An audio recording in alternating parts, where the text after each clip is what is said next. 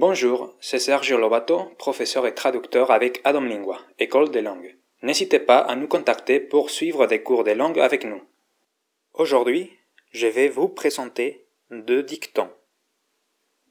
Hola a todos. El primer refrán que os voy a presentar hoy en español trata de la enemistad. La lima lima a la lima.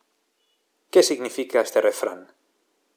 Pues bien, la lima, lima a la lima significa que las personas más allegadas descubren con facilidad nuestros puntos débiles, por lo que pueden herirnos y hacernos más daño que los demás. ¿Qué significa en francés la lima, lima a la lima? El segundo refrán es el siguiente. A mal tiempo, buena cara. Este refrán se puede emplear en sentido literal para hablar del tiempo atmosférico y también en sentido metafórico. Referido al físico humano, aconseja no hacer notar los gestos que pueden reflejar nuestra decepción ante cualquier suceso.